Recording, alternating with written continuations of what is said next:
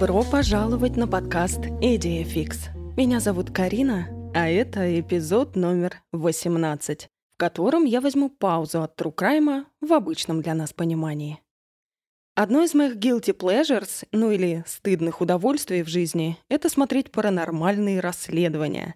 Там охотники за привидениями ездят по страшным старым домам и используют разные сомнительные приспособления, типа измерителей электромагнитного поля или старых японских диктофонов, которые могут записать голоса призраков. И, как вы знаете, идея фикс — это не полностью True Crime подкаст, и тут я говорю о том, что застряло у меня в голове. И в этот раз в голове у меня застряли привидения.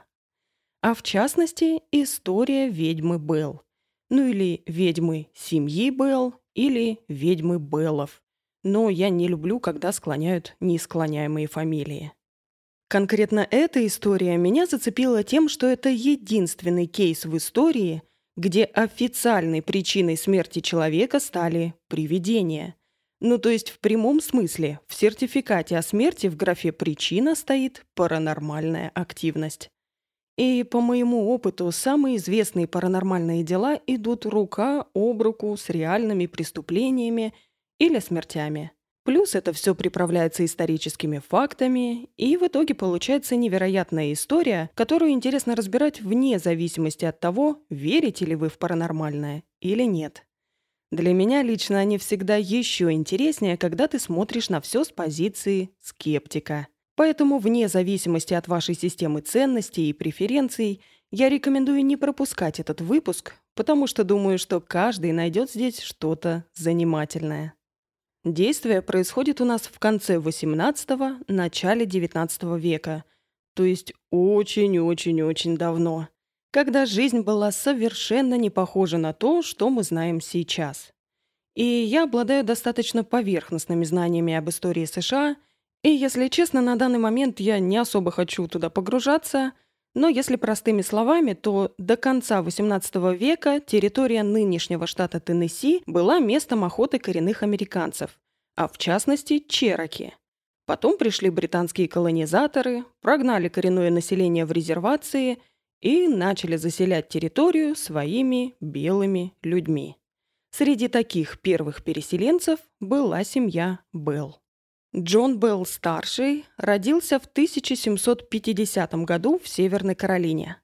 Его отец Уильям был уважаемым фермером, который дал сыну достойное образование. Джон почерпнул от отца все знания по содержанию успешной фермы и добавил к этому новые, став бондарем. Бондарь – это у нас тот, кто изготавливает деревянные бочки. В итоге Джон стал состоятельным, уважаемым молодым человеком и завидным женихом. В жены в 1782 он взял себе Люси Уильямс, дочь уважаемого и состоятельного Джона Уильямса. Так у них получилась прекрасная семья. По сути, сливки общества. Почти аристократы того времени. В подарок на свадьбу отец Люси подарил ей рабыню Хлоуи с ее сыном Дином. Ну, какие времена, такие и подарки, собственно. К моменту, когда начали происходить интересующие нас события, у пары было уже аж девять детей. Джесси, Джон-младший, Дрюри, Бенджамин, Эстер, Задок – Элизабет, Ричард Уильям и Джол Эгберт. Но они не все жили в одном доме, так как некоторые дети были уже взрослые. В 1804-м семья Белл переехала в Теннесси, и они купили себе знатную такую ферму с уже построенными домами, амбарами и всеми удобствами, да еще и землей в 400 гектаров. Но, конечно, понятие удобств тогда было совершенно другим, потому что в 1804 году не было еще ни водопровода, ни электричества, ни прочих привычных для нас вещей. И главным звеном, связывающим новое комьюнити понаехавших белых людей, была религия. Каждый был глубоко верующим христианином. Кто-то был баптистом, кто-то методистом, для всех построили свои церкви, но в целом людей не смущало разделение на разные деноминации. Естественно, до тех пор, пока ты верил в Иисуса и каждое воскресенье посещал церковь. И все жили в своей прекрасной утопии.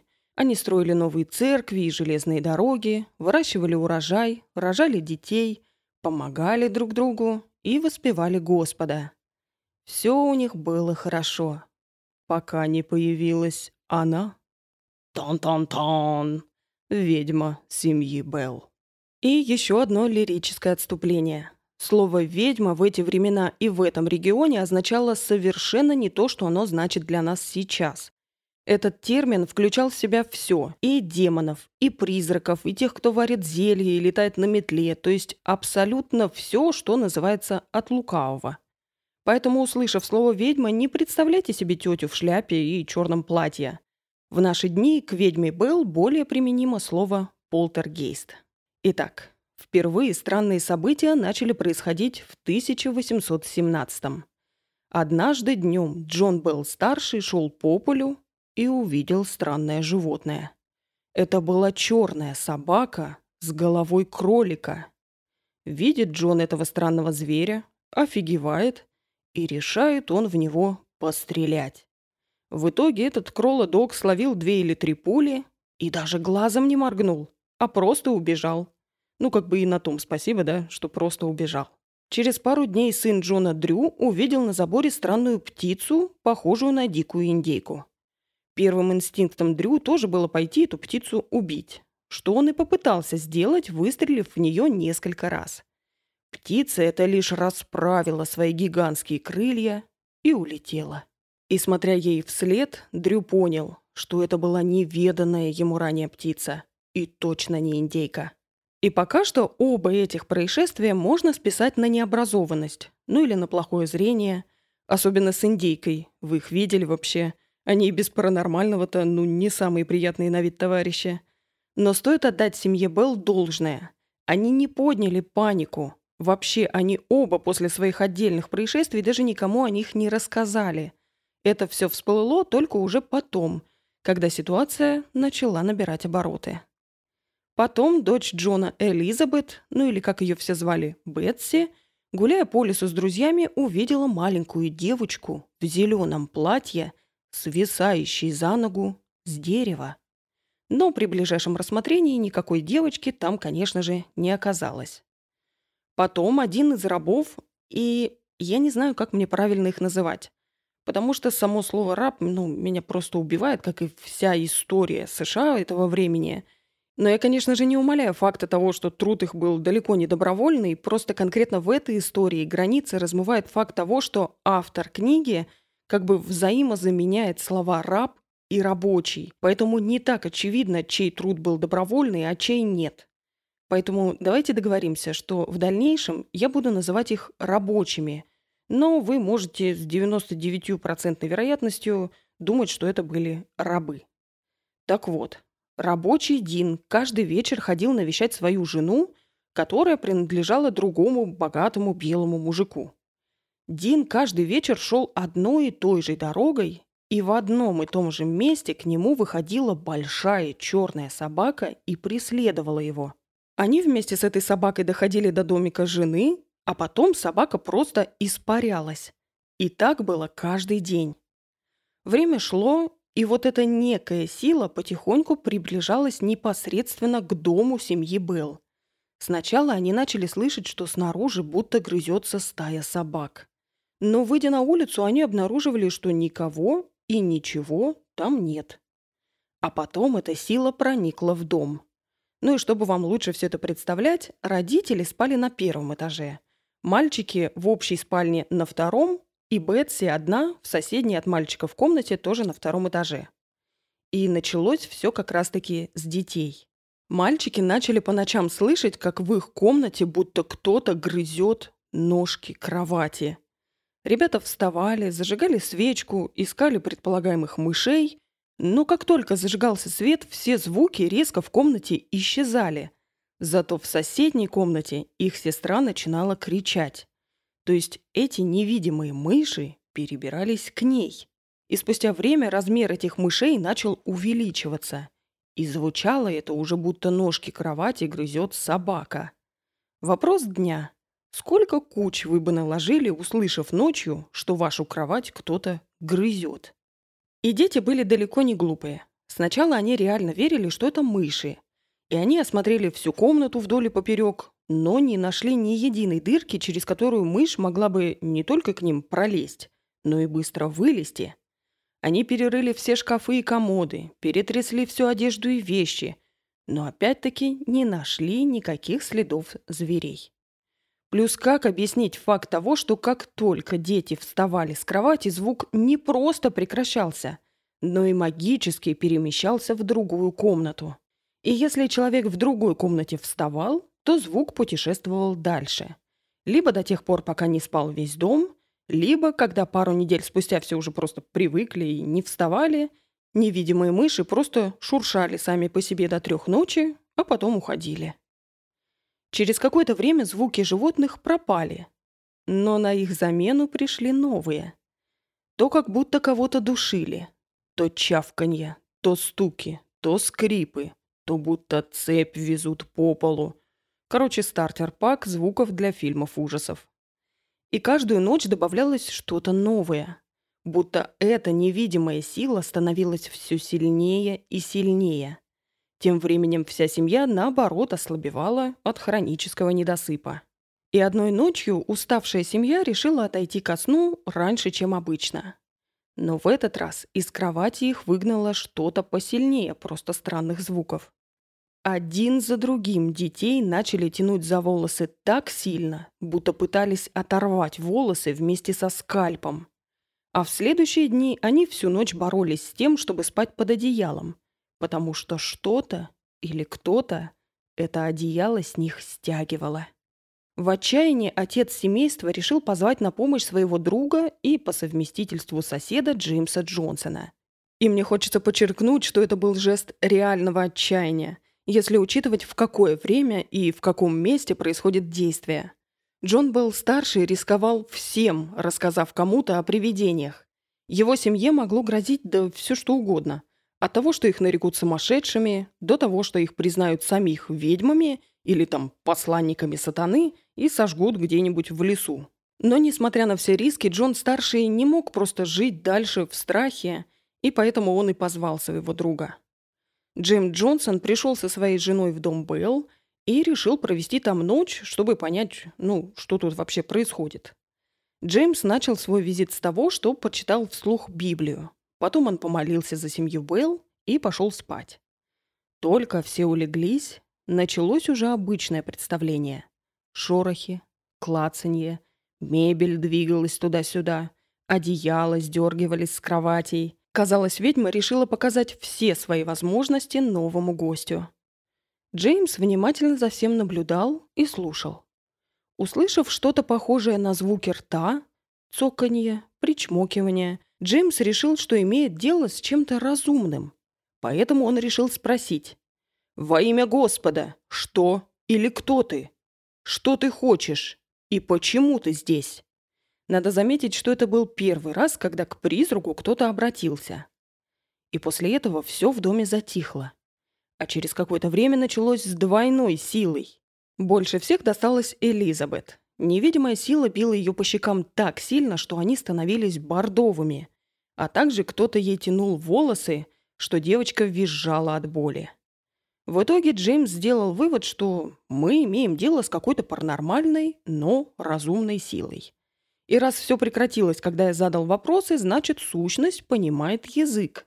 Но как бы что делать дальше, непонятно. Давайте позовем всех соседей и будем разбираться вместе. Так страдания семьи Белл стали публичными – Любой из жителей города мог прийти в дом и увидеть все своими глазами. Народ проводил эксперименты, собирал комитеты по изгнанию ведьмы и просто приходил поглазеть. Ведьме особенно не нравились те, кто хотел ее разоблачить, поэтому таким доставалось сильнее. Например, если ты пытался держать одеяло, которое с тебя стаскивают, за это ты получал по морде до тех пор, пока не отпустишь. Потом люди постепенно доперли, что с ведьмой можно коммуницировать, и они начали проводить простые сеансы. Они задавали вопросы типа «Сколько людей в доме?» или «Сколько лошадей в конюшне?» То есть любой вопрос с исчисляемым ответом. И ведьма называла правильную цифру, стуча по стене. Сколько стуков, столько и ответ. И несмотря на то, что у ведьмы появилось большое количество новых потенциальных жертв, она не изменяла себе и продолжала больше всех терроризировать Элизабет. Дошло до того, что родители были настолько обеспокоены безопасностью своей дочери, что они решили отправить ее жить в другое место. Бетси приютили семьи ее подружек, но куда бы ни шла Элизабет, ведьма следовала за ней. Знаете поговорку, что куда бы ты ни ехал, ты везде берешь с собой себя. То вот Бетси, куда бы она ни ехала, она везде брала с собой ведьму. И, в общем, ведьма продолжала издеваться над девочкой, как далеко бы от дома Белл та ни была. И так все поняли, что бежать от ведьмы было просто бесполезно. Да и вообще бороться с ней было бесполезно, потому что сила ее множилась, казалось бы, с каждым днем. Вскоре ведьма начала коммуницировать не просто стуками, а свистом, который перерос в едва различимый шепот и, наконец, в полноценный узнаваемый голос. И теперь, когда ведьма заговорила, это принесло в дом Белл еще больше гостей. Но кто не захочет поговорить с призраком? Конечно же, самый насущный вопрос был «Кто ты и что тебе нужно?» И ведьма однажды ответила «Я – дух». Раньше я был счастлив, но меня потревожили. И после того, как ведьма заговорила, остановить ее было уже просто невозможно. Например, была ситуация, что Джон-младший собрался ехать в Северную Каролину, чтобы продать там землю отца и завершить там все какие-то их дела. Вся семья и несколько друзей сидели, обсуждали эту поездку и давали свои советы. Ведь путь до Северной Каролины был долгий и трудный. Ведьма тоже решила вставить сюда свои пять копеек. И она предсказала, что «Зря ты туда собираешься ехать, Джон. Ничего там хорошего не будет. Ты только потратишь кучу сил впустую. Сделка там еще не готова, денег ты не получишь. А еще пока ты будешь кататься туда-сюда, к нам приедет молодая, красивая и богатая девушка из Вирджинии. И если ты останешься, то из вас получится отличная пара». Джон-младший ведьму не послушал и все-таки поехал. Но все было как предсказано. Вскоре после его отъезда в город приехала та девушка, а Джон-младший в итоге полгода катался и все равно вернулся ни с чем. Тем временем люди продолжали пытать ведьму вопросами, кто она и что ей нужно. И тут ведьма решила выдать больше информации. Помимо того, что «я дух, меня потревожили», ведьма сказала, я – дух человека, похороненного в лесу неподалеку. Мою могилу потревожили, кости разбросали, а один из моих зубов потерялся под вашим домом. Ну вот я и ищу тут свой зуб. И правда, за несколько лет до появления ведьмы рабочие, ну, рабы, рабочие, вы помните, они обустраивали землю и нашли старое индейское кладбище.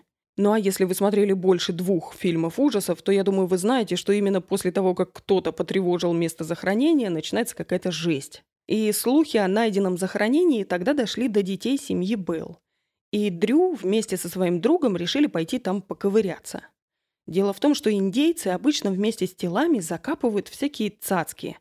И дети надеялись эти цацки найти.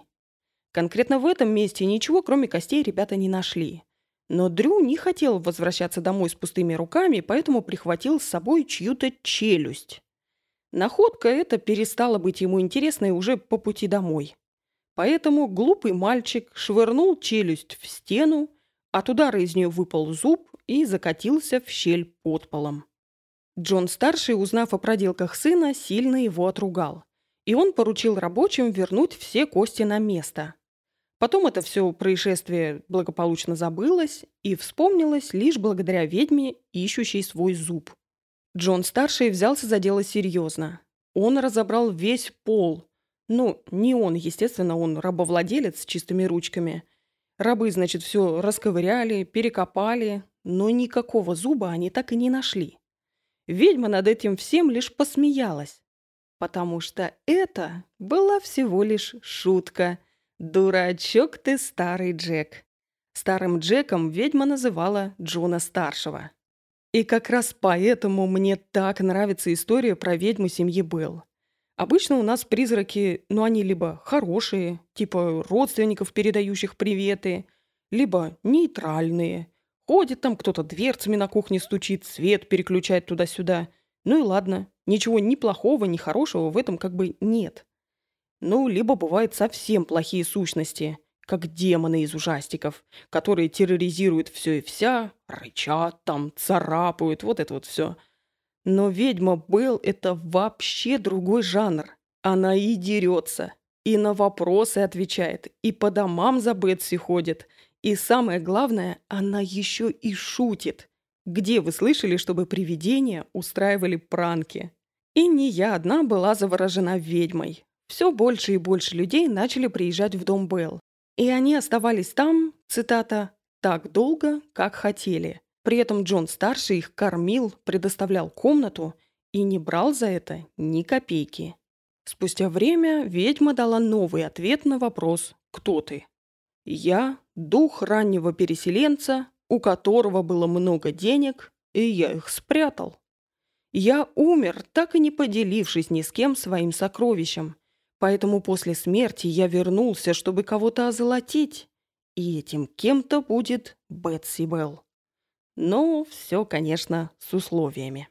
Дрю Белл вместе со своим другом Беннетом Портером должны будут пойти откопать это сокровище. Джейм Джонсон должен за всем этим бдить, чтобы парни не сперли ни цента, а потом Джонсон должен все пересчитать и передать Бетси. Все сначала посмеялись, но в итоге любопытство взяло свое. Ведьма сказала, что сокровища зарыты под большим камнем у ручья. Дрю и Беннет пошли его откапывать, и они работали весь день и всю ночь. Пришли они домой уставшие, изможденные, а ведьма их встретила истеричным смехом. Она описала все, что произошло у ручья, как они копали, как они себя вели, о чем говорили. И завершила она все это тем, что «Вы идиоты, это все был снова пранк. А после пранков ведьма взялась за религию. Мы уже знаем, что весь город был завязан на вере. И помимо церкви священники проводили чтение либо у себя дома, либо в доме Белл. И все желающие могли на эти богослужения прийти. В какой-то момент ведьма изъявила такое желание. И на одном из чтений она начала дублировать голос священника. Вскоре выяснилось, что ведьма знает наизусть всю Библию от корки до корки. Все молитвы, все стихи. И в любой момент она могла процитировать слово в слово любое место Писания. И даже если она путалась или там оговаривалась, то она немедленно сама себя поправляла. А дальше эти совместные чтения переросли в религиозные беседы. И теперь гости приходили перетереть с ведьмой о морали. И так однажды один из гостей, ну, допустим, Джон, но не наш Джон, а, допустим, какой-то Джон, решил высказаться, и вот он сказал, что, по его мнению, кража еды не является грехом. Особенно, если человек очень голоден и не может заработать на пропитание. На что ведьма спросила Джона, съел ли он овечью шкуру. Джон этот быстренько собрался и ушел, и больше никогда в доме не появлялся. Выяснилось, что в далеком прошлом за Джоном был скандальчик. Его обвиняли в краже овечьей шкуры. Так ведьма сменила свое амплуа и превратилась из религиозного эксперта в простую сплетницу, что очень удобно, когда ты знаешь все и обо всех. Никому в радиусе многих километров и пукнуть нельзя было, чтобы ведьма этого не узнала. Можно было ее спросить, что происходит прямо сейчас вот в том-то, том-то доме, а ведьма такая, «М, не знаю, сейчас пойду посмотрю. Проходило минут пять, она возвращалась и рассказывала все в деталях. Также очень удобно было иметь ведьму вместо телефона. Например, однажды Люси Белл потеряла сына. Джесси был уже взрослый, и он жил отдельно вместе со своей женой в нескольких километрах от родителей. Джесси ездил в командировку на несколько дней, и Люси задалась вопросом, а вернулся ли сын домой из командировки или нет. Ну, телефона-то нет, чтобы быстренько позвонить и проверить. А так как мать семейства была явным фаворитом ведьмы, та поспешила ей помочь. «Сейчас, Люси, я пойду посмотрю». Через минуту ведьма возвращается и рассказывает, в какой позе Джесси сидел у себя дома и читал книжку. На следующий день Джесси пришел к родителям и все подтвердил. Только с его точки зрения это было так. Пока он сидел в описанной позе, читал книжку, дверь его комнаты заскрипела, открылась и закрылась сама по себе. Но для всех это было настолько нормальным, что он просто сразу подумал, а, ведьма ходит. Ну и раз мы выяснили, что ведьма любила Люси, или, как она ее ласково называла, «старая Люс», давайте разберемся, кого она не любила. Ну, помимо всех постояльцев, с которых она все так же каждую ночь стягивала одеяло и простыни. Главными врагами ведьмы были Бетси и Джон Старший. Мы уже знаем, что ведьма давала Бетси пощечины и преследовала в других домах. С приходом в дом новых гостей ведьма отстала от Бетси. Но потом у молодой девушки появился ухажер Джошуа Гарднер. Ведьма активно ненавидела этот союз, и за каждую встречу с Джошуа она наказывала Бетси. Ведьма начала ее душить. Бетси задыхалась, падала в обмороки и страдала от периодов сильного переутомления. И все это было приступами, будто кто-то наложил на нее заклинание – Бетси страдала минут 30-40, а потом резко приходила в себя и была как новенькая. Но у Бетси хотя бы был выход. Перестань встречаться с мальчиком, и ведьма от тебя отстанет. Джону-старшему же досталось куда хуже. Все началось со странных ощущений у него во рту. Будто кто-то вставил поперек его рта палочку, и она колола ему с двух сторон щек изнутри. Это не доставляло ему какой-то особой боли и не длилось долго. Поэтому сначала Джон-старший это просто все игнорировал, но чем дальше, тем было хуже. Язык его начал отекать настолько сильно, что по 10-15 часов на дню отец семейства не мог ни есть, ни говорить. В итоге ведьма провозгласила, что будет мучить старого Джека Белла до конца его жизни. Потом она даже перестала издеваться над Бетси и взялась за Джона-старшего с двойной силой. У него начались судороги, сначала лица, потом всего тела, и в итоге Джон Белл стал все больше и больше времени проводить в постели. Люди же тем временем продолжали задавать вопросы. И новый прикол ведьмы был то, что она давала разным людям разные ответы. Одному мужику она сказала, что она дух ребенка, похороненного в Северной Каролине. Другому сказала, что она ведьма, посланная его мачехой. Но, наконец, после того, как преподобный Джеймс Ган задал вопрос «Кто ты?», ведьма ответила, что она старая Кейт Бетс, и пришла она, чтобы замучить старого Джека до смерти. Книга описывает это так, что преподобный Ган задал свой вопрос так, что на него нельзя было ответить ложью. Что это значит? Да бог его знает. Может быть, потому что он был священником, может быть, потому что он вложил больше намерения в свой вопрос. Но так или иначе, все были убеждены, что на этот раз ведьма сказала чистую правду. И она действительно ведьма Кейт Бэтс. Ну или дух Кейт Бэтс, или проклятие Кейт Бэтс. Вставьте сюда любое слово, подходящее по смыслу. Привидением Кейт Бэтс это быть не могло, потому что Кейт Бэтс была реальным живым человеком, если вы хотите напиться, пейте стопку каждый раз, когда я говорю «Кейт Бэтс». Настоящая Кейт Бэтс была эксцентричной женщиной, живущей неподалеку. Понятие эксцентричной женщины, я думаю, очень варьируется для нас сейчас и для них в начале XIX века. Муж Кейт Фредерик сильно болел, и теперь она заведовала всем их хозяйством. И у нее это замечательно получалось. Кейт была успешной бизнесвумен своего времени, и благодаря хорошей работе у семьи Бетс было во владении много земель и много рабов. Кто-то описывал миссис Бетс как добрую, чувствительную и немножечко странненькую. Но автор книги, по которой я писал этот выпуск, описывает ее немножко иначе. Миссис Бетс была большой, мясистой дамой, весом более 90 килограмм. Это цитата, если что, это не мое мнение. И миссис Бетс имела вспыльчивый характер и не стеснялась спорить с мужчинами, пытавшимися навязать ей свое мнение. Помимо этого, она имела острый язык и не лезла в карман за словом, в том числе и матерным. В общем, живи Кейт Бетс в наши дни, она бы была успешной женщиной. А живи она еще на сто лет раньше своего времени, ее б сожгли на костре. Но и в свое время некоторые верили, что миссис Бетс – ведьма. Потому что у каждой молодой девушки на своем пути миссис Бетс просила подарить ей медную булавку. Ну и народ верил, что она эти булавки от молодух собирает и тем самым набирается сил. Отсюда и растут корни ее эксцентричности. Плюс каждый день Кейт командовала рабам седлать ее лошадь, на которой она никогда не ездила. То есть лошадь седлали, а миссис Бетс просто шла с ней рядом по городу.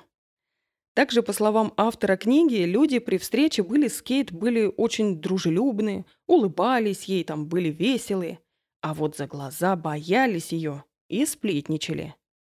Поэтому, когда ведьма объявила, что она и есть Кейт Бетс, никто в этом даже не усомнился. Более того, многие это и так уже подозревали. Дальше слухи начали распространяться, и вскоре многие люди даже за пределами дома Белл винили в своих неудачах ведьму Кейт.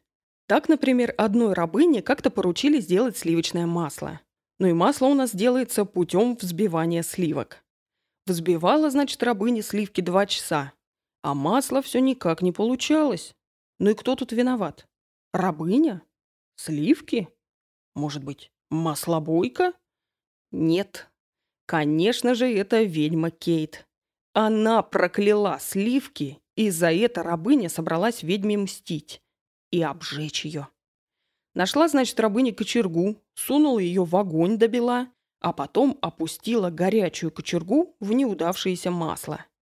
Ну и чтобы проверить, сработала ли вот это вот месть или нет, рабыня под выдуманным предлогом наведалась в дом к настоящей Кэт Бетс.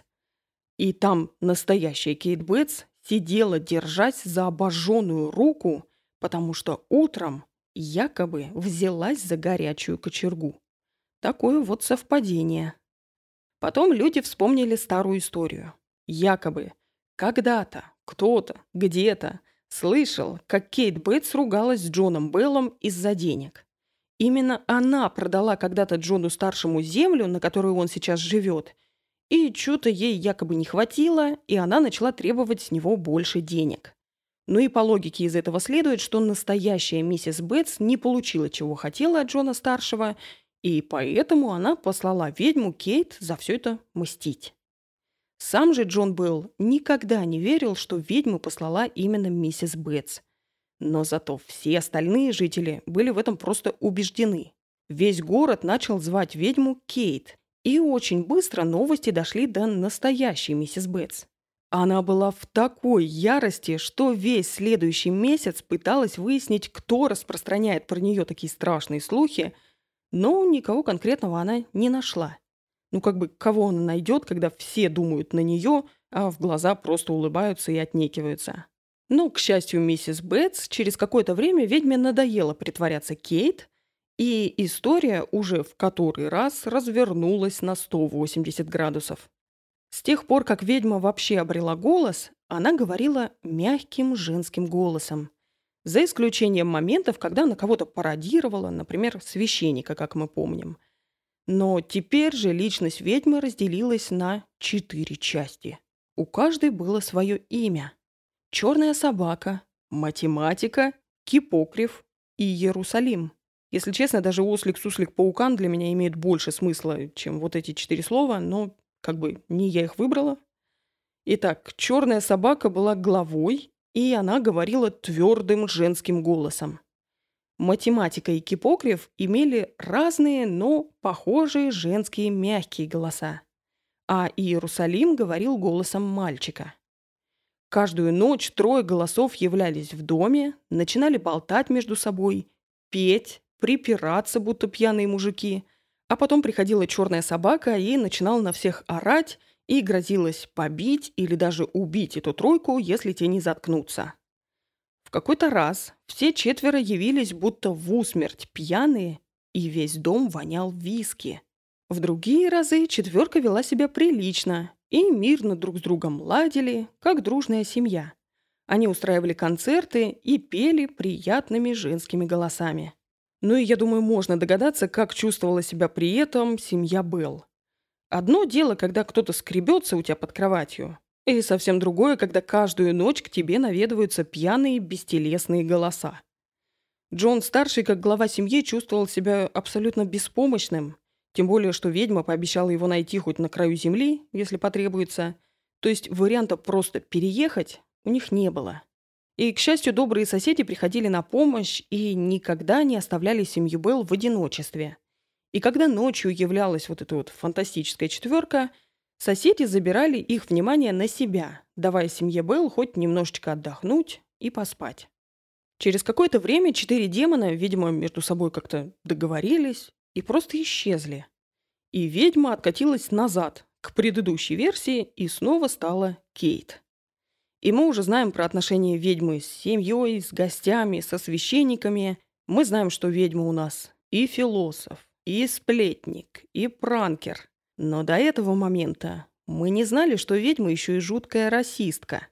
Она ненавидела рабов просто со страшной силой, а они ее в ответ очень боялись.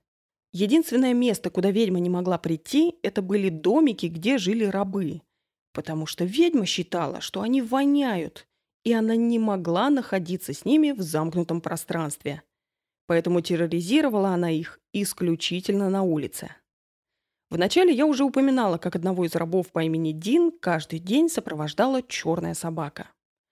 Потом, по его словам, эта собака начала появляться то с двумя головами, то вообще без головы. Напуганный Дин в качестве средств самозащиты начал носить с собой топор и так называемый ведьмин шар. Это было что-то типа амулета из волос, который сделала Дину его жена. Этот ведьмин шар особенно не понравился собаке, за что та его избила. Я, если честно, я не могу себе представить, чтобы собака кого-то избила. Как это вообще может ну, выглядеть со стороны, чтобы собака кого-то избивает? Ну да ладно. В другой раз Дину удалось постоять за себя и он расколол своим топором собаке череп надвое. Но на следующий день та снова появилась, как ни в чем не бывало. И Дин был не единственным, кому досталось от ведьмы. Другой раб, раб рабочий, Гарри, он был ответственен за то, чтобы каждое утро до рассвета разводить костер. Но Гарри часто опаздывал на свою смену, и Джон-старший был этому совершенно не рад. Ведьма вызвалась наказать непослушного раба. Следующим утром Гарри снова опоздал, за что ведьма его избила, и, по словам Джона-старшего, звук был, как будто она бьет его деревяшкой. Гарри кричал от боли и умолял о пощаде. И после этого инцидента он больше никогда не опаздывал. Другая смешная история напоминает мне случай с рабыней, делающей масло. Масло не получилось, значит, ведьма виновата. Тут тоже. Дети рабов играли между собой, веселились, и новым хитом среди них была гимнастика. И вот одна из девочек закинула себе ноги за голову, и она просто застряла в этом положении. И все, естественно, винили в этом ведьму. Потом в какой-то момент Люси решила ведьму перехитрить. Если ведьма не любит запах рабов и не ходит к ним в домике, значит логично, что нам нужно привести раба, чтобы он провонял нам весь дом и ведьма просто не смогла тут больше находиться. Люси позвала рабыню по имени Анки переночевать у них в спальне. Все это было сделано тайно, для, так сказать, чистоты эксперимента. Люси запретила Анке рассказывать план другим рабам, и сама Люси также никому ничего не говорила. Пока, значит, ведьма развлекала гостей в гостиной, Люси тайком провела Анки к себе в комнату, и та разложила себе спальное место под кроватью Люси. Кровать эта была высокая, с оборками по бокам, свисающими до пола, то есть Анки видно совершенно не было. Люся пошла за гостями и привела их к себе в комнату, ожидая, что ведьмы последуют за всеми. И только ведьма зашла в комнату, как сразу начала ругаться. «Фу! Тут в комнате черный! Это Анки! Я чую ее из-под кровати! Ей надо убираться отсюда!» После этих слов под кроватью послышался звук, будто кто-то прочищает горло или харкается. И тут Анки выкатывается из-под кровати кубарем с белой пеной на лице и кричит «Ой, миссис, она меня заплюет до смерти! Отпусти меня! Отпусти!» То есть ведьма просто захаркала бедную девушку. Ну и, кстати, я, конечно, перефразировала цитату ведьмы. Она не называла рабов черными. Она называла их словом на букву «Н». Но это так, между делом. Ну и с отношением ведьмы к рабам мы разобрались. Давайте теперь перейдем к историям, связанных с гостями. Сыновья Джеймса Джонсона Джон и Калвин были частыми гостями в доме Белл, и они проводили с ведьмой много времени, возможно, даже больше всех из гостей. И вот особенно парням не давал покоя факт, что ведьма раздавала пощечины направо и налево всем, кто ей не нравится.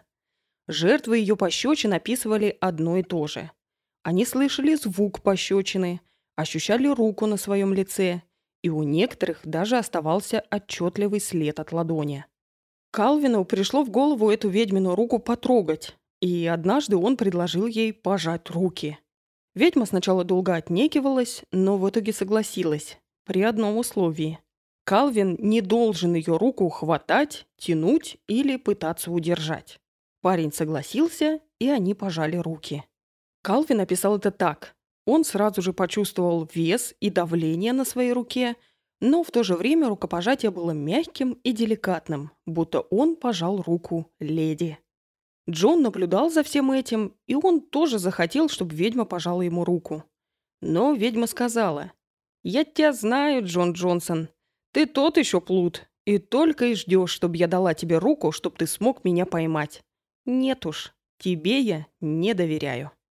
Другая история, связанная с гостями, произошла с незнакомцами. Однажды в гости к семье Белл наведались четверо посетителей, желающих поглазеть на ведьму. Они были абсолютными чужаками, и никто в городе их не знал.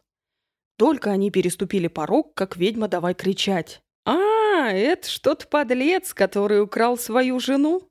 Он вытащил ее через окно дома ее отца, поранил ей руку, довел до слез, а потом сказал «Тише, тише, дорогая, скоро все заживет».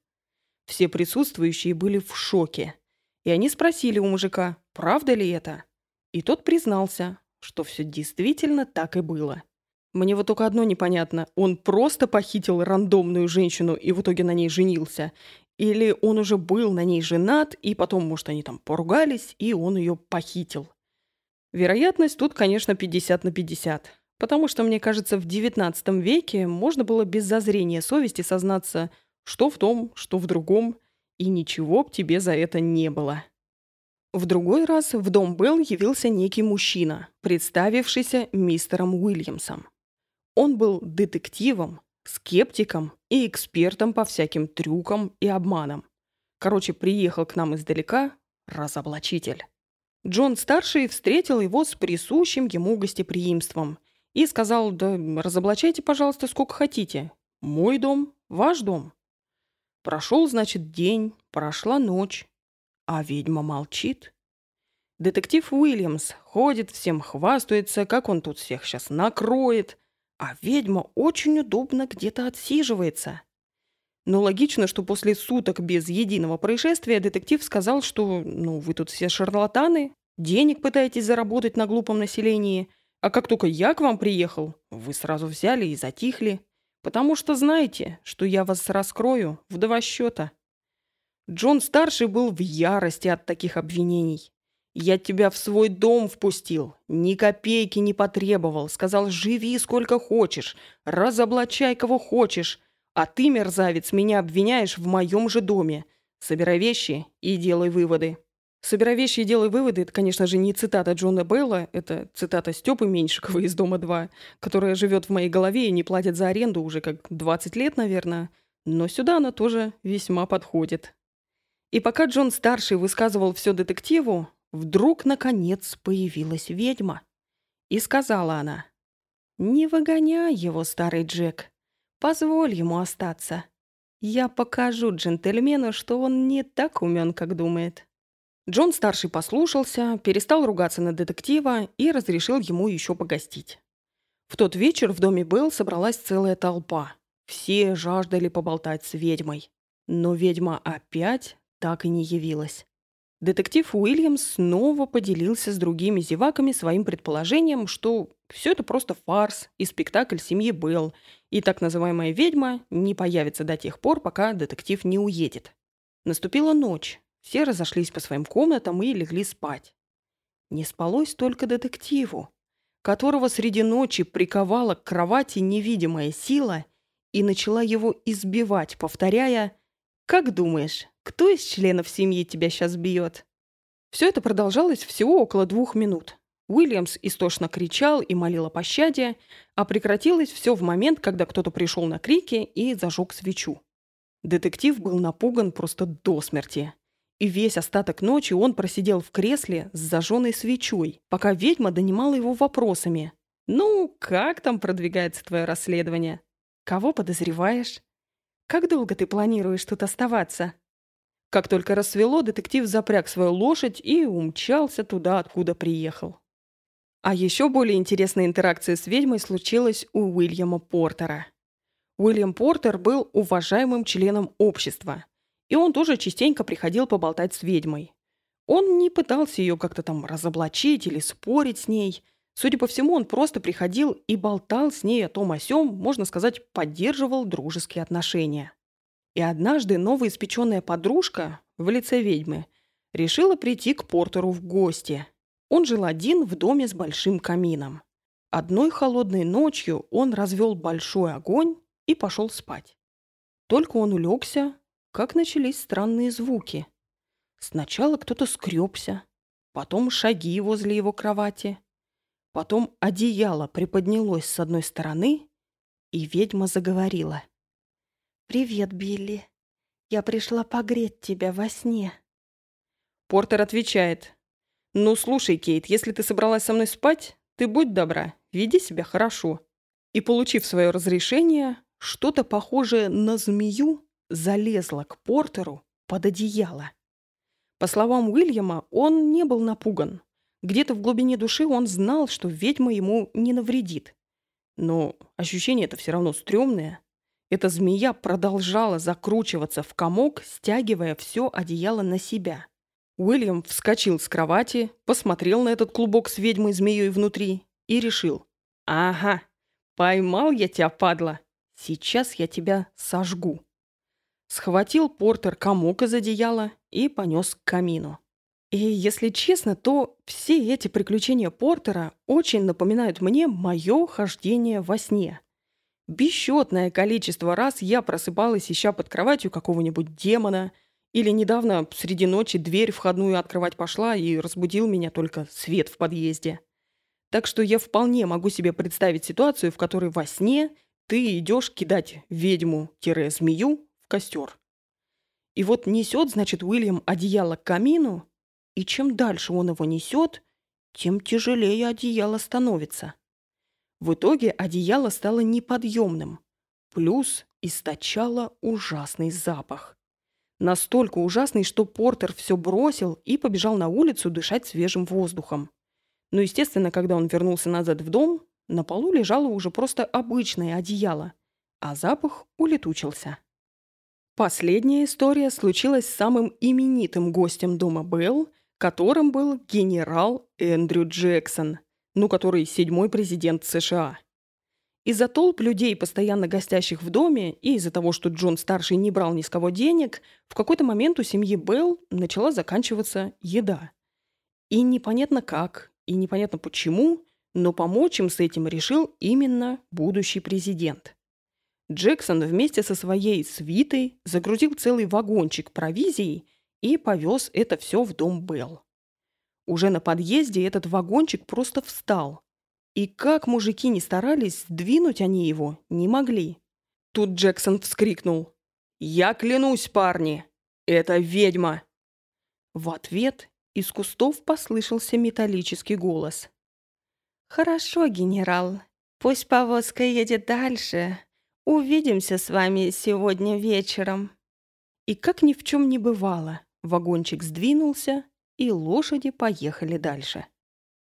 Тем вечером вся компания Джексона остановилась в доме Белл. И среди них был так называемый охотник на ведьм, борец с паранормальным. Сидели они, значит, все выпивали, как Джексон шепнул своему другу. «Клянусь, я был бы рад, если бы эта штука появилась. И я посмотрел, как этот охотник забегает». И ведьма не заставила будущего президента долго ждать. Немного погодя, послышались отчетливые звуки шагов, и снова возник тот же металлический голос.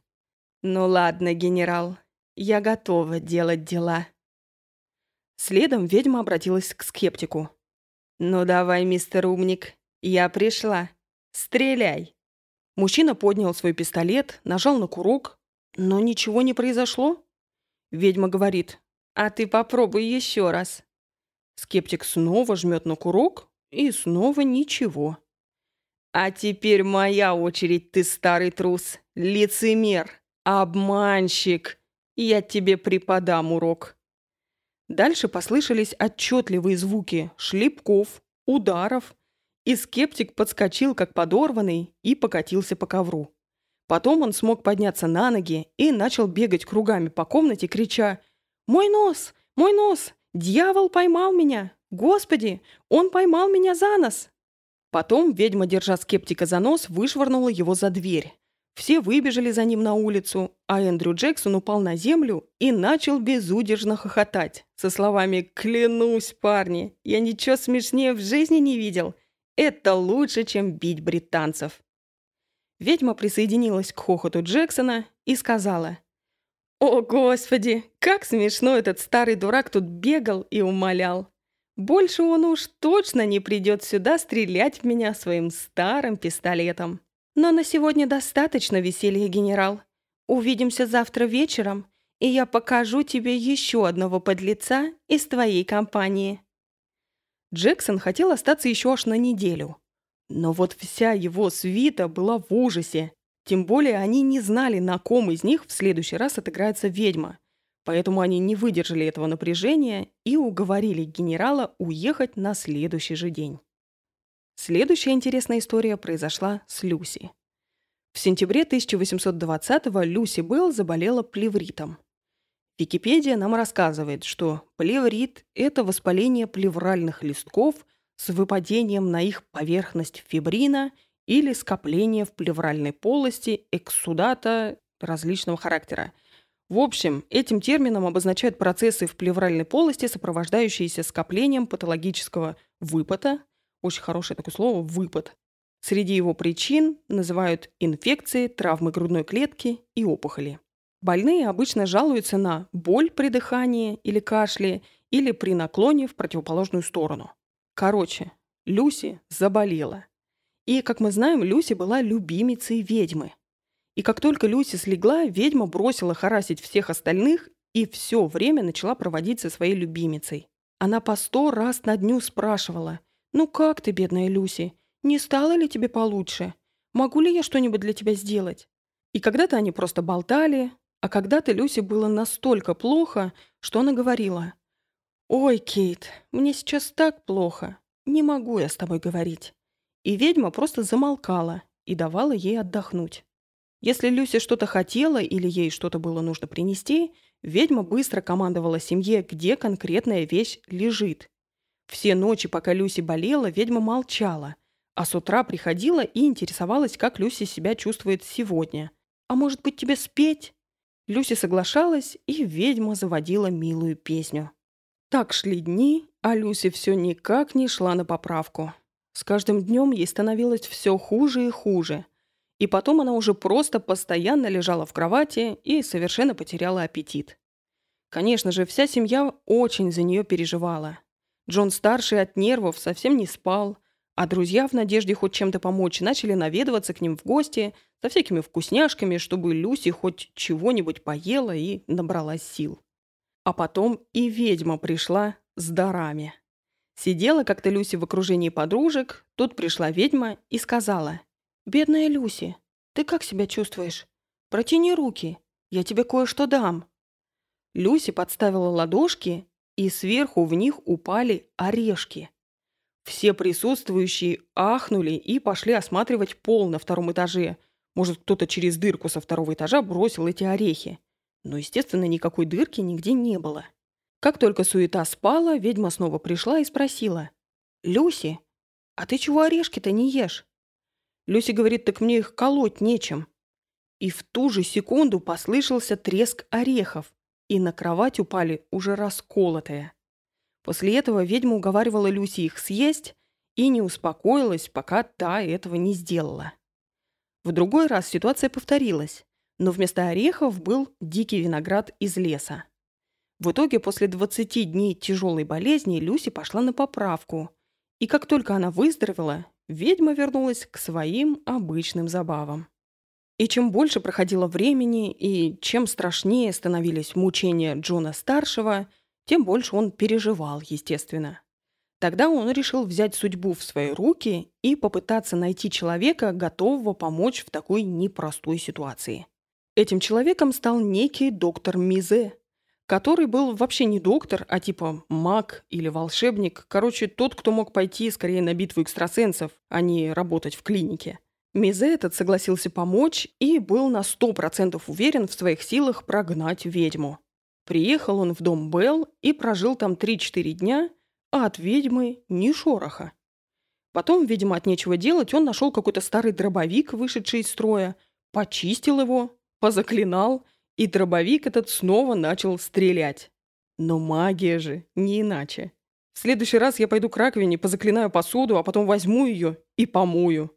И кто мне скажет, что это не заклинание, а мои руки помыли посуду? Ну только идиоты же так скажут. Короче, после таких успехов Мизе решил, что он ведьму уже прогнал, и больше она не вернется. По какой-то неизвестной причине доктор все-таки не уехал, а продолжал жить у семьи Белл, наслаждаясь вниманием гостей.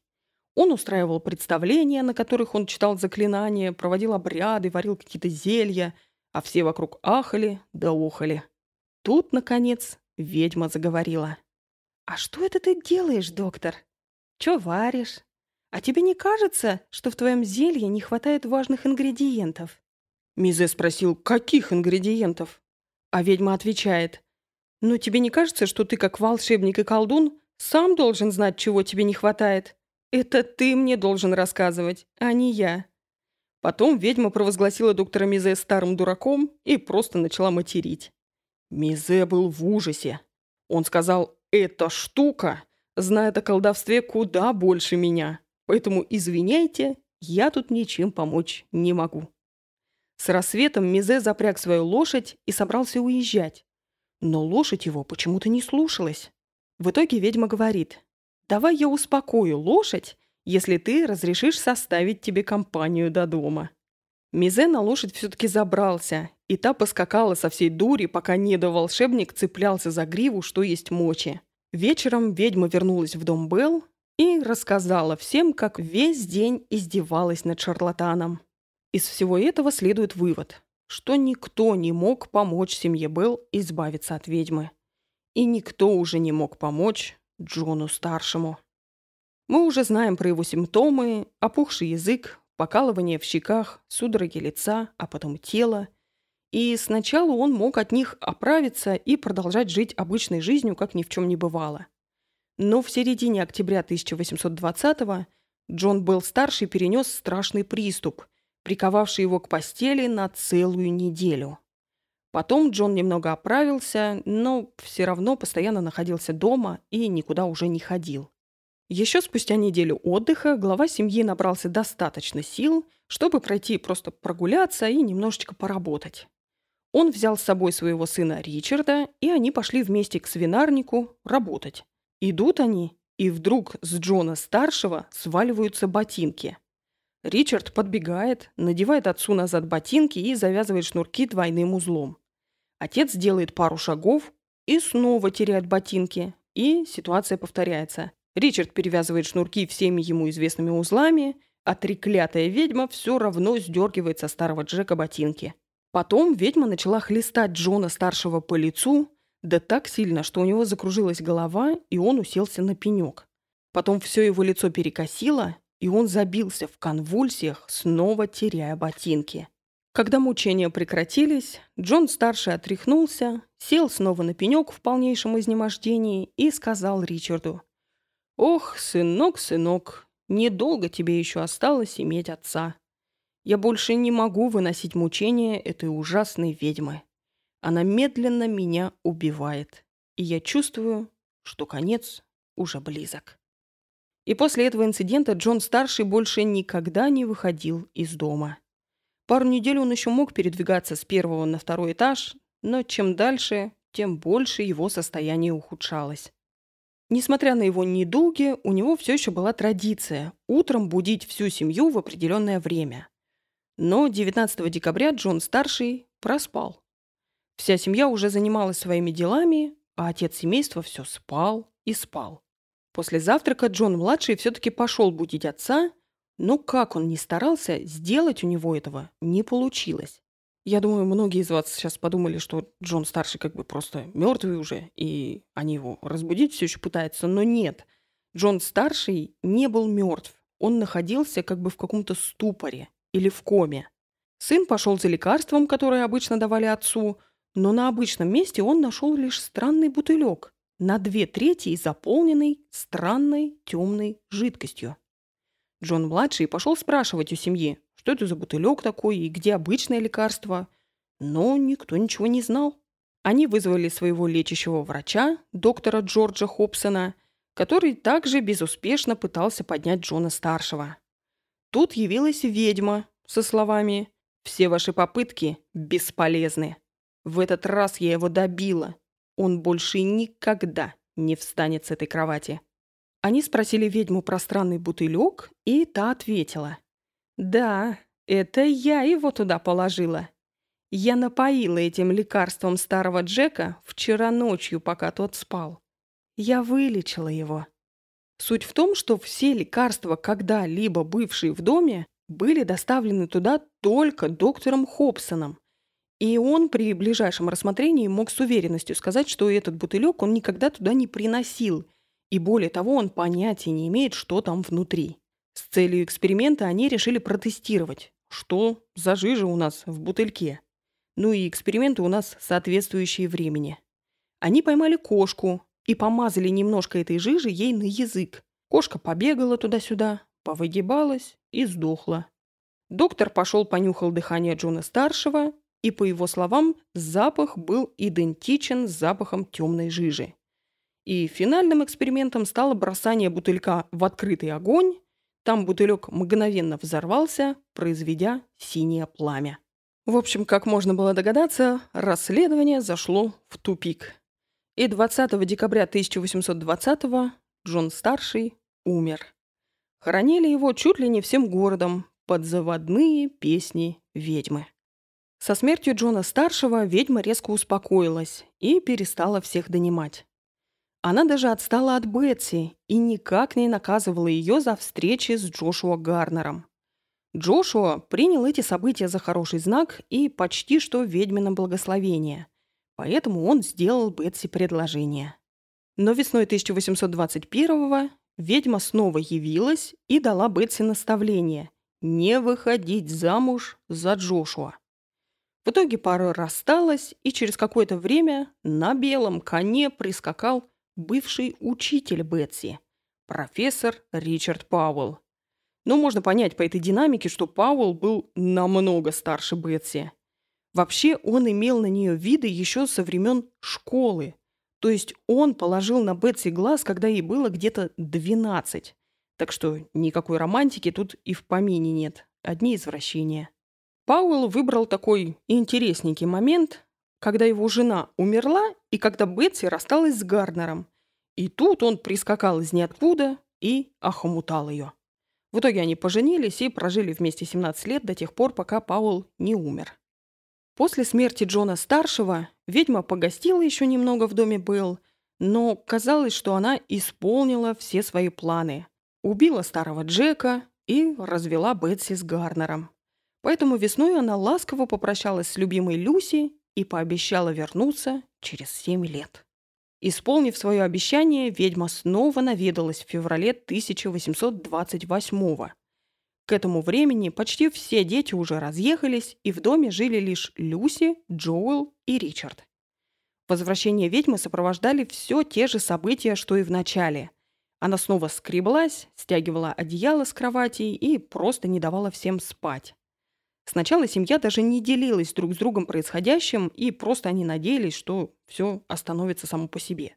Но потом все стало настолько невыносимо, что в одну бессонную ночь они собрались все вместе и решили, что это ведьма, и договорились они просто ее игнорировать. Не говорить с ней, не сопротивляться, просто делать вид, что ничего не происходит. И действительно, ведьма побуянила еще две недели и пропала. Дом семьи Белл стоит и по сей день, и является местом привлечения туристов, пытающихся установить связь с паранормальным. В какой-то момент в 20 веке эта история обрела новый поворот, и туда приплели местные пещеры. В 1937 Чарльз Бейли Белл, внук Джона Белла-старшего, выпустил книгу «Ведьма Белл. Загадочный дух». В этой книге он описал истории, которые рассказывала ему уже пожилая Бетси – и одна из таких историй была, что однажды ребятишки пошли играть в пещеру неподалеку от дома был. Один мальчик там застрял, и ведьма его вытащила. Также в этой книге Чарльз говорит, что ведьма обещала вернуться еще и спустя 107 лет после последнего инцидента, то есть где-то в 1935.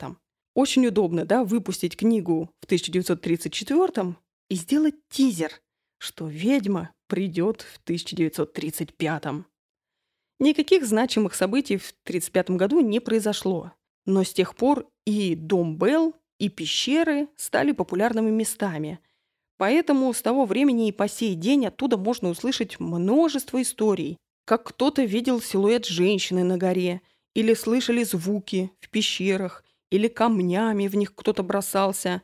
В общем, если поискать, таких свидетельств найдется просто миллион. Ну и теперь, когда мы знаем всю историю, давайте поговорим о возможных объяснениях происходящего, моих теориях или самых очевидных или самых популярных. Ну и теория номер один – это очевидно, что все это была чистая правда. Но я думаю, 99% моих слушателей ее сразу отметают, поэтому пойдем дальше. Теория номер два. Ведьма была творением Бетси Белл. Она постепенно развивала талант чревовещания, что объясняет, как сначала ведьма говорить не могла, а потом вдруг смогла. Также стоит отметить, что ведьма никогда не могла говорить мужским голосом. Одна из четырех личностей Иерусалим, если мы помним, ослик, суслик, паукан, Иерусалим говорил голосом мальчика. Но голос мальчика пародировать проще, чем голос взрослого мужчины. Эту теорию можно додумывать и развивать просто до бесконечности. Может, Бетси было скучно, а может, ей внимания не хватало, а может быть, все гораздо хуже, и Джон старший ее насиловал, и за это она решила свести его в могилу. Может, даже Люси обо всем этом знала, и в итоге именно она отравила мужа. Естественно, никаких подтверждений этому нет. И ничему вообще подтверждений особо нет. Поэтому я и говорю, что эту теорию можно развивать просто до бесконечности. И интересный момент со смертью Джона-старшего. Как я сказала в начале, это единственная смерть в истории, официальной причиной которой было привидение, ну или ведьма. Но из всего этого, по моему мнению, именно смерть Джона-старшего объяснить проще всего. Это могло быть неврологическое заболевание, которое было просто неизвестно в 1820 году – да и в целом медицина начала XIX века – это явление весьма своеобразное, так сказать. И чем конкретно его лечили, никто не знает. И я сомневаюсь, что сам доктор вообще знал, что он делает. Но если посмотреть на все повнимательнее, то можно заметить, что все происходящее с Джоном Старшим было далеко не паранормальным, а просто нормальным. Судороги, проблемы с глотанием и другие неврологические симптомы. И в конце он умер не от того, что невидимая сила его там, я не знаю, завязала в крендель, а от того, что неизвестно кто дал ему вполне осязаемую жижу. И знаете, что объединяет все симптомы Джона Белла и жижу? Одно простое слово, известное нам из выпуска про Сили Роуз. Мышьяк. Мышьяк в жидкой форме может быть очень темного, почти черного цвета. Тяжелые металлы при возгорании производят синее пламя, которое наблюдалось, когда бутылек кинули в огонь. И может, у Джона-старшего было какое-то неврологическое расстройство, а потом его отравили мышьяком. А может быть, его отравили в малых дозах на протяжении нескольких лет. И отсюда уже и появились неврологические проблемы. Но пока я выступаю просто как теоретик и не буду ничего опровергать, а просто перечислю все возможные варианты. Опровержения у нас будут чуть позже. Теория номер три. Вся семья была в этом замешана и хотела таким образом заработать. Ну, в общем-то, тут даже развивать ничего не надо, просто они это все затеяли, чтобы разбогатеть. Теория номер четыре. Ведьмой был Ричард Пауэлл. И тут есть много деталей. Ведьма никогда не являлась, когда Пауэлл был в доме. Пауэлл никогда ни с кем о ведьме не говорил. Пауэлл хотел заполучить Бетси, и ведьма подозрительно концентрировалась на Бетси, чтобы та не встречалась с Джошуа Гарнером. И даже прямо говорила «Не женись на Джошуа». Также Ричард Пауэлл был учителем. И известный факт, что он всегда носил с собой маленький блокнот с математическими заметками. А как звали расщепленные личности ведьмы? Математика и кипокрив. Кипокрив – это тоже какой-то старый сложный математический термин. Кто вообще мог знать такие слова, кроме учителя, с большим интересом к математике? Плюс ходили слухи, что рабы с самого начала подозревали именно Ричарда, потому что были уверены, что он это все затеял, чтобы развести Бетси с Джошуа и в итоге на ней жениться. Ну и мы знаем, что ведьма относилась к рабам с особой ненавистью. И, может быть, это все было не просто так. Ну а теперь давайте посмотрим на все с другой стороны и подумаем, почему три последних теории вряд ли были правдой. По всем свидетельствам, Джон Белл никогда не брал ни с кого денег. Это отметает теорию, что ведьма была выдумана с целью заработать. Если это было лишь чревовещание, то как они так быстро этому научились? Как они имитировали несколько голосов сразу? А как они пели хором? И если даже вся семья была замешана в этом, как среди сотен гостей никто их не поймал? Особенно мне интересно, когда стаскивали одеяло с кроватей. Звуки сымитировать гораздо проще, чем что-то физическое. Отметем побои и недуги, касающиеся членов семьи Белл, но как насчет, когда били гостей или рабов?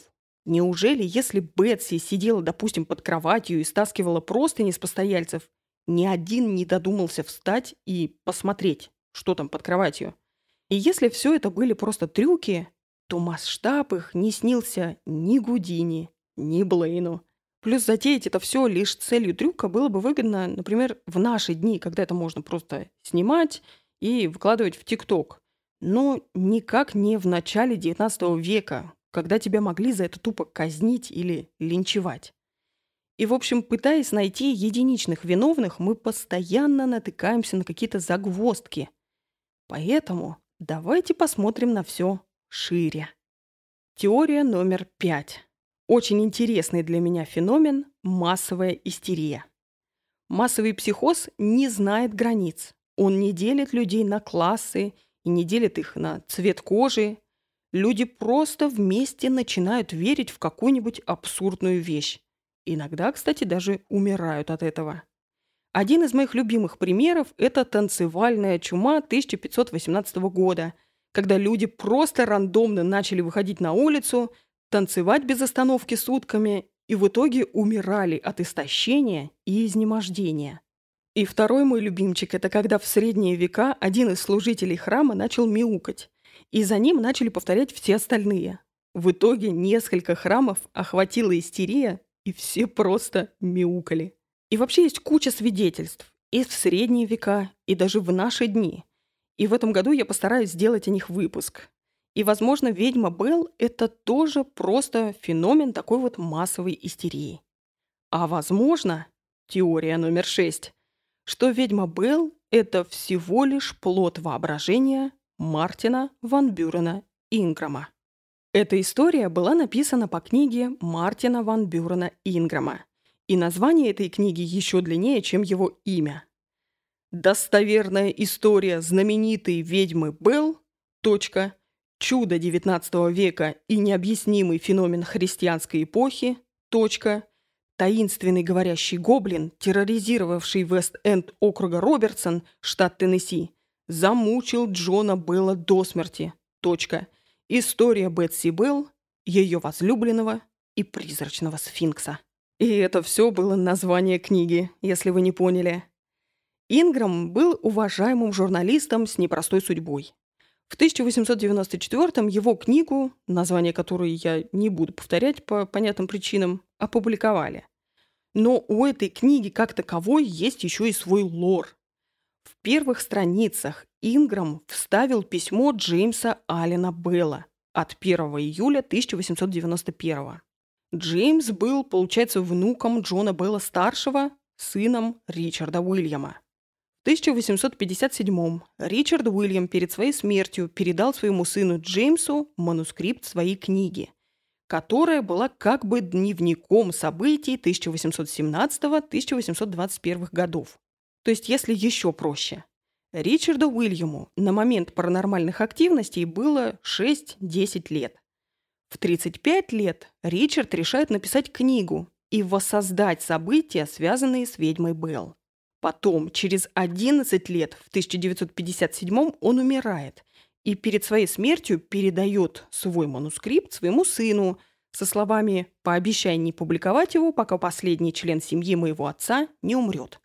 По членами семьи отца Ричард подразумевал всех детей Джона Старшего. Потом, в 1890-м, последний член семьи Джол Эгберт Белл умирает. И в 1891-м сын Ричарда Джеймс пишет Инграму и предлагает передать ему манускрипт своего отца. В итоге мы получаем, что 70 с лишним лет спустя, после всех вот этих событий, Инграм пишет книгу по дневнику Ричарда Уильяма. Плюс добавляет туда свои находки, например, интервью с оставшимися в живых потомками рабов семьи Белл. Скептики верят, что Инграм просто сфабриковал всю эту историю что на самом деле не было никакого дневника Ричарда Уильяма, что никто никогда в глаза не видел первый манускрипт. Плюс очень удобно, что на момент выхода книги все, кто имел какое-либо отношение к истории, умерли. Сюда же я добавлю, что нет никаких свидетельств, документирующих, что Эндрю Джексон когда-либо приезжал в дом Белл. Джексона выбрали президентом через три года после этих событий. И скептики верят, что ну, хоть где-то, хоть как-то его похождения должны были всплыть. Может быть, там в документах, может быть, в президентских дебатах. Явно же его оппонент не упустил бы возможность подразнить Джексона за то, что он убежал от ведьмы. Но нет никаких достоверных источников, подтверждающих его визит. И на данный момент большинство скептиков верит именно в последнюю теорию – что именно Инграм просто выдумал всю историю от начала и до конца. Но лично мне в это поверить сложно. Да, я думаю, многие элементы были значительно, так сказать, приукрашены. И я даже допускаю, что Инграм выдумал книгу Ричарда Белла и сам ее написал. Я, конечно, не знаю, но я просто это допускаю. Но как Инграм мог выдумать такие детали, что мышьяк горит синим пламенем, и что он вызывает проблемы с глотанием. Это какие-то просто невероятные совпадения. И как объяснить хоть и малочисленные, но все-таки существующие статьи того времени, документирующие наличие чего-то странненького в семье Белл? В этих статьях все обычно объяснялось тем, что Бетси занималась чревовещанием, и затеяла она это все то ли чтобы выйти замуж за Джошуа Гарнера, то ли чтобы наоборот не выходить. Разные статьи противоречат друг другу. Но суть в том, что семья Белл действительно существовала, и там действительно происходили какие-то странные события. До какой степени странные и чем они объясняются, я вам сказать не могу. И в этом и есть прелесть этой истории. Финал ее вы выбираете сами. И я буду рада послушать ваше мнение у себя в телеграм-канале – Можете рассказать мне вашу теорию, а можете просто сказать, что вы на 100% верите в привидений. И если уж так, выходя за пределы истории ведьмы Белл и говоря о феномене паранормального в целом, я считаю, что верить в отсутствие чего-то гораздо абсурднее, чем в его существование. Я, конечно, не имею в виду, что верить в существование лохнесского монстра или то, что там Катю Лель похищали зеленые человечки, это не абсурд. Но в глобальном масштабе, где мы, муравьи на камне, который крутится вокруг другого камня, мне кажется глупым думать, что других муравьев нигде нет. Или, может, это не муравьи, а тараканы или бублики. Ну, я думаю, вы понимаете, что я имею в виду. И также вот оно все с паранормальным. Само слово означает что-то за пределами нормы. Это же не обязательно должны быть ангелы или демоны или папки, которые скребутся по стенам. Все это скорее такие попытки человечества объяснить паранормальное нормальными для нас терминами. Но если верить в закон сохранения энергии, что уже не кажется таким глупым, как привидение, правда же, то согласно закону физики, энергия не может взяться из ниоткуда и исчезнуть в никуда. И в моей голове я объясняю феномен паранормальных явлений как то, что мы просто не обладаем набором чувств, который способен его воспринять. Как радиочастота, которую мы не способны слышать, или как цвет, который мы не видим. Именно поэтому, как я уже сказала, для того, чтобы что-то категорически отвергать, требуется гораздо больше веры. Но вообще у меня обсессивно-компульсивное расстройство, и мне категорически запрещено иметь какие-то непоколебимые убеждения. Потому что ОКР и религия или там какие-то фундаментальные установки типа безусловная вера в карму, реинкарнацию, манифестацию или привидений – все это не очень со мной совместимо. Поэтому я предпочитаю просто держать свой ум открытым ко всему и не верить и не отвергать ничего на сто процентов. Да и жить, я думаю, так просто намного интересней. Ну а на сегодня на этом все. Делитесь своим мнением у меня в телеграм-канале и увидимся мы с вами в следующем выпуске. Пока!